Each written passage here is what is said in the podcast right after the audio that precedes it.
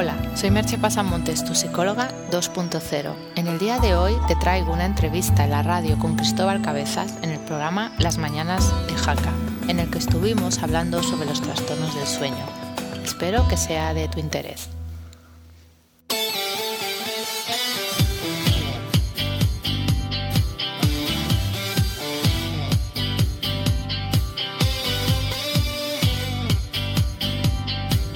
Continuamos en la sintonía de la cadena Cope, seguimos en Cope Jaca en el 106.6 de la FM. Vamos a hablar del sueño, sí, sí, del sueño, de los trastornos del sueño. Todos dormimos, intentamos dormir cuanto más mejor, lógicamente, pero hay mucha gente que no duerme bien. A todos nos ha pasado alguna vez y seguro que muchos de nuestros oyentes se lo están ahora mismo planteando. Pues yo no duermo bien. Bueno, vamos a hablar de este asunto y vamos a intentar mejorar un poquito nuestro día a día, nuestra noche, si somos de los que dormimos por la noche, y lo vamos a hacer hablando con una psicóloga, buena amiga de esta casa, que sabe mucho de este tema. Me refiero a Merche Pasamontes, es licenciada en psicología y experta en coaching. Merche, hola, muy buenos días. Hola, buenos días, ¿qué tal? Encantados, como siempre, de saludarte. Ya saben los oyentes que pueden encontrar a Merche toda la información de lo que ella escribe, muchísimos posts, en su página web merchepasamontes.com. No tiene pérdida, ¿verdad? Tu página es sencilla. No, no, que va, está, es muy visitada, ciertamente. Bueno, vamos a hablar del sueño, Merche, que es algo siempre muy complicado. Evidentemente, nadie tiene una varita mágica, pero sí tenemos un dato que hemos conocido recientemente y es que uno de cada tres españoles no duerme bien. Esto, desde mi punto de vista y supongo que tú coincides, es un porcentaje altísimo, ¿no? Hombre, eh, es muy alto, o sea, un trastorno que afecte eso como a un 30% de la población es un, es un trastorno muy, muy elevado. O sea, los trastornos, por ejemplo, la depresión igual afecta al 2%. O sea, imagínate la cantidad que estamos hablando con un 30%. Claro, y evidentemente dormir mal, pues al fin de cuentas hace que no descansemos y que luego no rindamos bien en el trabajo, no estemos a gusto quizá con nuestra pareja o con nuestra familia, o que lo paguemos en el momento más insospechado, ¿no? Porque no estás a gusto durante el día, se te va acumulando todo, no duermes bien y al final es que es un círculo vicioso, ¿verdad?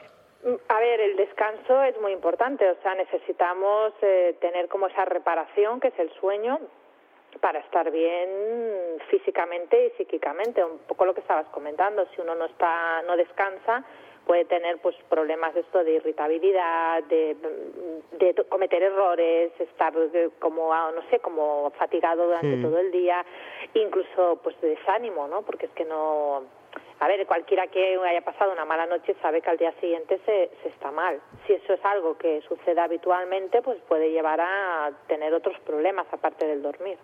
¿Qué es dormir bien? Bueno, pues eh, dormir y descansar durante esas horas que duermes y dormir seis, siete u ocho horas, ¿no? Bueno, sí, es, eh, más o menos esas son las horas recomendadas y sobre todo es esa sensación que se llama de que el sueño es reparador. Mm, claro. O sea, que tú te levantas por la mañana y te sientes descansado, te sientes bien, como con energía, con ganas de hacer cosas, o sea, es es aquella sensación, pues lo que solemos decir es, he tenido un sueño reparador. También te digo una cosa, yo cuando un sábado o un domingo duermo 10 u 11 horas, para mí es muy reparador también, yo me siento encantado de la vida. Seguro que no es recomendable porque son demasiadas, pero yo me encuentro feliz. Bueno, el, problema es que este es un problema de, la sociedad occidental y también hay algún estudio que habla de ello, ¿no? Que hemos ido como acortando el número de horas de sueño.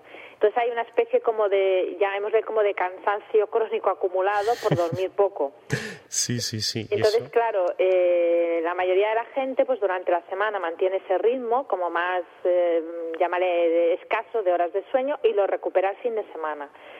Bueno, eh, bien, eh, claro, no podemos... Eh, no es lo recomendable, pero a veces lo hace. De lo bueno, ¿no? Claro, que digo que no es lo recomendable, lo normal es eh, descansar cada día, intentar recuperarse cada día, porque si acumulas al final luego no vas a recuperarlo, ni mucho menos el fin de semana. Exacto, es que luego no, es como un poco un mito, ¿no? Eso de, evidentemente, si has tenido una semana más intensa y, qué sé yo, y del viernes al sábado duermes más, pues el sábado te vas a encontrar mejor, pero parte de ese desgaste no, no ya lo has tenido, no, no, no lo eliminas ese día.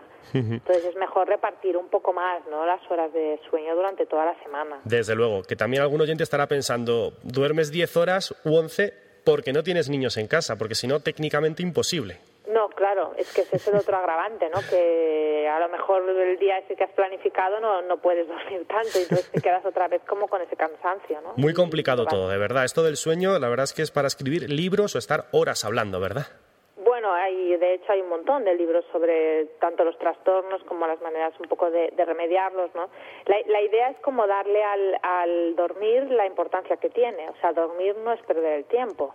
No, no, al contrario. Es necesario para vivir. Claro, y para estar mejor durante el día, si duermes por la noche, si tienes esa suerte. Es una necesidad, o sea, no es eh, eh, un capricho, cosa de vagos, ¿no? Es que dormir es una necesidad, es que es que hemos perdido un poco como la conciencia de que el descanso es una necesidad. Sí, nos parece que lo importante es estar trabajando durante el día, luego estar con la familia si es posible, con tu pareja, y como que lo de dormir, bueno, pues sea cuando no hay nada mejor que hacer, pues ya me acuesto. Error. Exacto. Error. Pero no, es decir, vale, está bien, está bien que uno disfrute y, dedique cada día un, tiempo pues al ocio y a intentar hacer algo que también le agrade fuera del trabajo, de las obligaciones. Pero es que dormir es, ya te digo, es que es una necesidad, no es algo que esté ahí, es como comer, no, no es un capricho, es una necesidad para sobrevivir. O sea, cuando ha habido algún experimento que, que ha habido una persona que no se la ha dejado dormir, en muy pocos días empiezas a tener unos trastornos gravísimos. Desde luego, sí, sí. Y cuando hablamos de trastornos, para que lo entiendan los oyentes de una forma sencilla, por ejemplo, ¿el insomnio es un trastorno o no? Sí, el insomnio sería quizá uno de los más generalizados, ¿no? Que tanto puede ser el, el que se le llama de conciliación, que es la dificultad para al principio de la noche coger el sueño, pues esa persona que se mete en la cama y yo que sé, empieza a dar vueltas y vueltas y vueltas y qué sé yo, pueden ser 15, 20, 30, 40 minutos, una hora incluso sin poderse dormir, ¿no? Que además se suele vivir con bastante angustia eso, porque, a ver, no es nada agradable estar ahí dando vueltas sin poderte dormir cuando a lo mejor además estás cansado, o sea, que no es que digas mm, no puedo dormir porque no tengo sueño, sino es que estoy cansado, pero bueno, la ansiedad o lo que sea no, no, no te deja dormir, ¿no? Y luego hay un insomnio que quizá no se conoce tanto, pero que sería como eh, despertarte muy pronto, o sea, te vas a dormir a lo mejor o sea, a las 11 y a las 4 de la mañana te despiertas y, y, en realidad no has descansado lo suficiente, pero ya no puedes volver a coger el sueño. O también como esos despertares frecuentes, ¿no? Personas que es como que tienen un sueño poco profundo y se van despertando varias veces a lo largo de la noche tengan o no tengan conciencia de estarse despertando, porque puede ser que te des cuenta que, te has despertado o que no, pero que tengas esos despertares.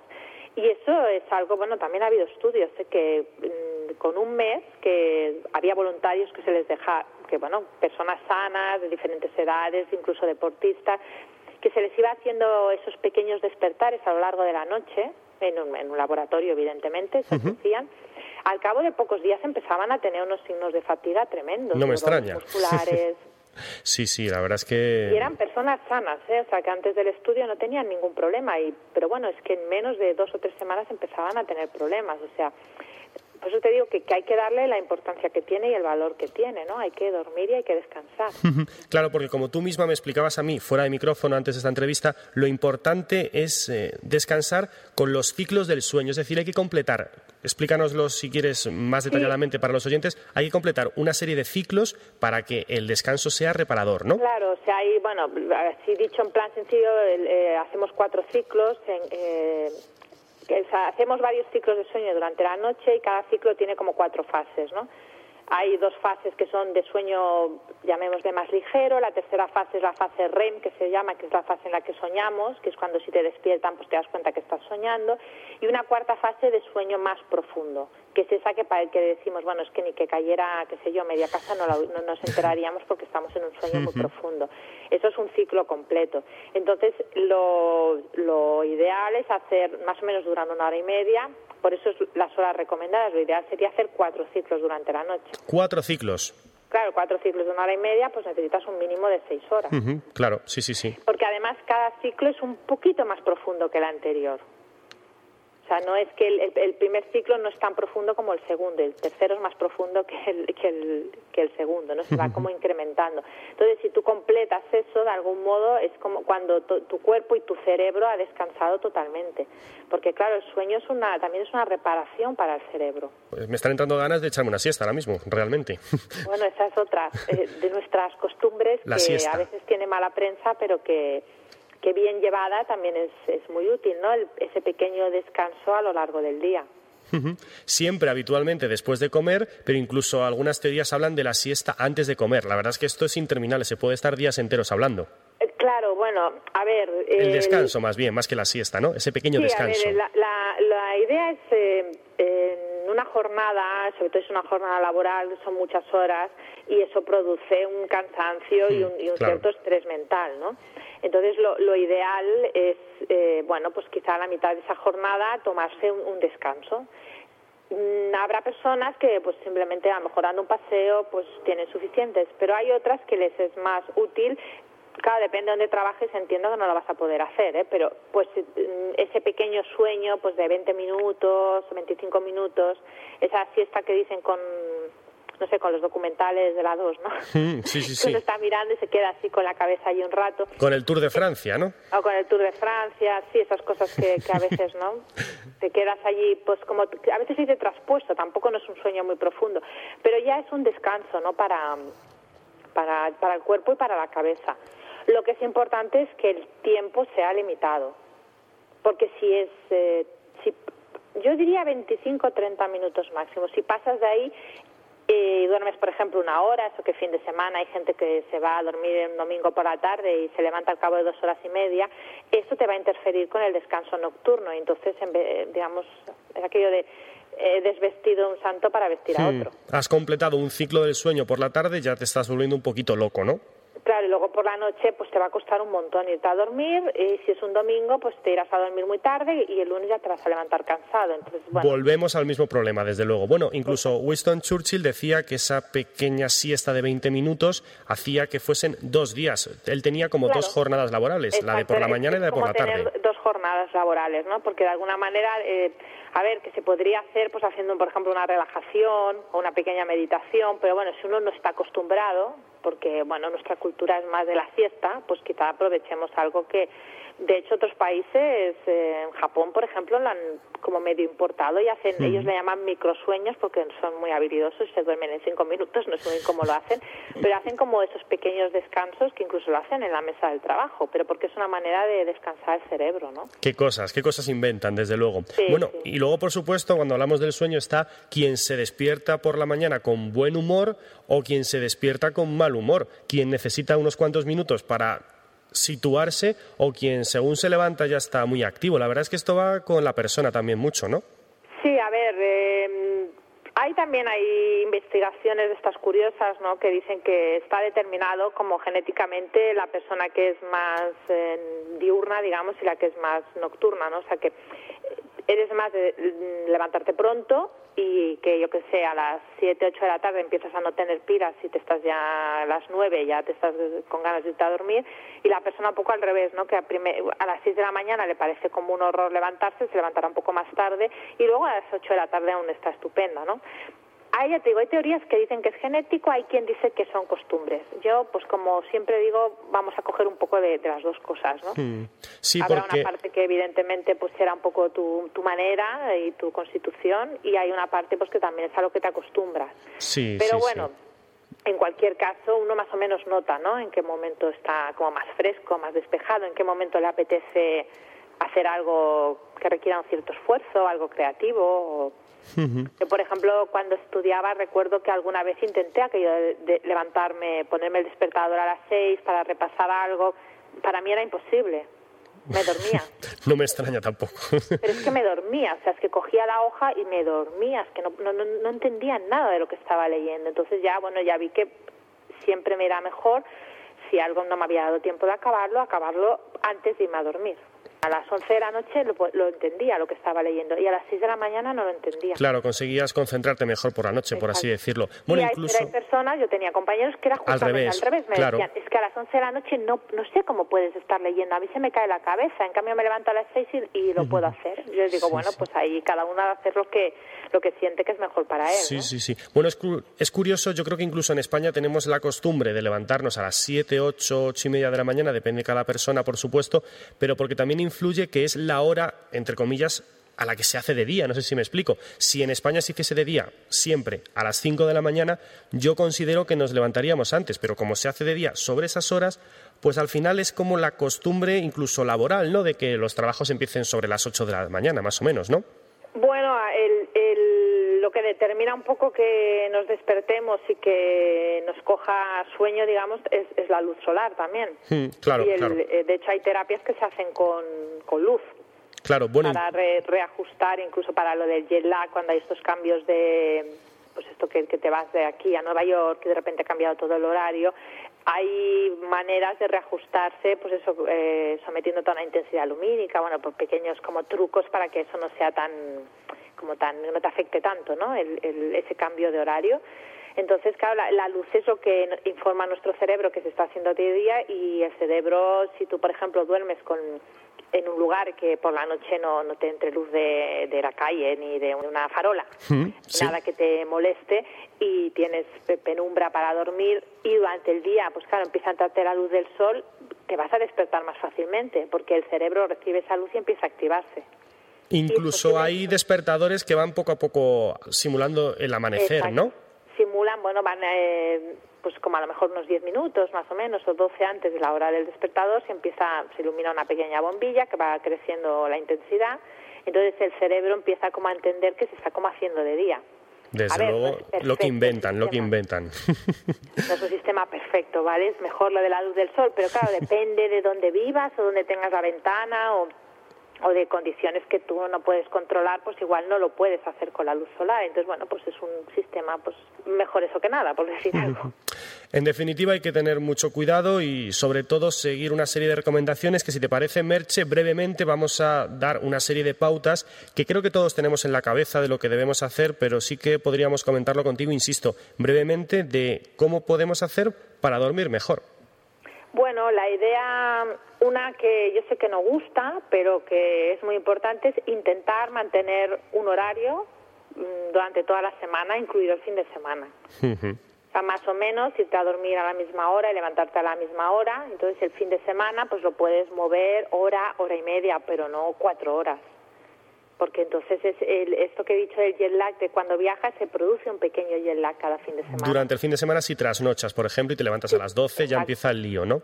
Claro, entonces eh, te cuesta como readaptarte otra vez al horario y vuelves a ir más cansado, ¿no? Entonces mantener como eso, como más o menos un horario, la cosa típica de, la cena, ¿no? De no pegarte ahí a las 11 de la noche una cena, qué sé yo, un cocido, porque es que no hay quien duerma después. Cenar poco, incuestionable, ¿verdad? Sea pues un poco más ligera y que pues más o menos entre la hora de la cena y la hora de ir a dormir, pues que tengas como un par de horas para haber hecho la digestión y se podría entrar, pero tampoco es para no aquí enrollarme mucho en qué tipo de alimentos y tal, pero bueno, yo creo que es más importante incluso que el tipo, pues y que tengas ese tiempo, ¿no? Y que sea una cena más ligera. Importante también eh, si es posible no, no tomar bebidas alcohólicas por la noche. Las bebidas alcohólicas interfieren en el sueño. Ya sé que es cosa que habrá gente que diga, oh, qué horror, mi no sé qué, ya, pero a ver, una copita pequeña de vino no, pero si te bebes tres, eso va a interferir en el mm. sueño. Cada uno que haga lo que quiera, pero que sepa las consecuencias, ¿no? Claro, bueno, aparatos electrónicos, evitarlos en, el momento de acostarte. Bueno, es, es eh, digamos, la idea es que tú hagas como un proceso de desconexión, ¿no? Que hay un momento, que sé yo, a lo mejor has visto una película o una serie que te gusta, bueno, pues vayas haciendo como un pequeño ritual para que tu cerebro ya entienda que te estás yendo a dormir. También importante, yo sé que mucha gente tiene televisión en la habitación y hay gente que se queda dormida con la televisión, bueno, a esa le funciona, pero también puede suceder lo contrario, que eso te estimule y entonces estés viendo películas hasta las 3 de la mañana. Porque, bueno, no deja de ser algo atractivo y que es normal, ¿no? Y además la televisión también tiene luz. Entonces, de alguna manera te está como estimulando y si no tienes problemas para dormir, pues ya te digo, hay personas que se duermen, como se suele decir, en el palo en gallinero, pues eso que lo aproveche. Cada uno tiene que ver lo que más le conviene en su caso particular, porque evidentemente no se puede generalizar, es imposible. Exacto, o sea, los consejos, si uno, ya te digo, duerme estupendamente, está siempre descansado, no tiene ningún problema, pues oye, adelante que lo haga como quiera, pero si tienes problemas de insomnio, te levantas cansado, pues las pautas estas de higiene del sueño te van a ayudar a, descansar más. Aunque al principio te puedan parecer un poquito pesadas, ¿no? Pero luego vas a sentirte mejor. En definitiva, Merche, hay que prestarle mucha atención al tema del sueño. Uno de cada tres españoles no duerme bien y hay que intentar dormir lo mejor posible porque tenemos que descansar para recuperarnos, para el día siguiente estar más en forma y desde luego esto, por lo que nos cuentas, se consigue con algo de disciplina, tampoco mucha, pero con un poquito de disciplina podemos mejorar y de qué manera nuestro nuestro sueño y, en definitiva, a fin de cuentas, nuestro día a día. Exacto, estar mejor y, bueno, cuando uno está más descansado también disfruta más del día. Así de claro. Bueno, Merche, ¿algo más que quieras añadir? No, por mí está bien. Yo creo que ha estado muy interesante lo que nos has contado sobre el sueño, sobre los trastornos del sueño y sobre lo que debemos o lo que no debemos hacer. Merche Pasamontes, licenciada en psicología y experta en coaching. Muchísimas gracias, un placer, un beso y hasta la próxima. Hasta la próxima.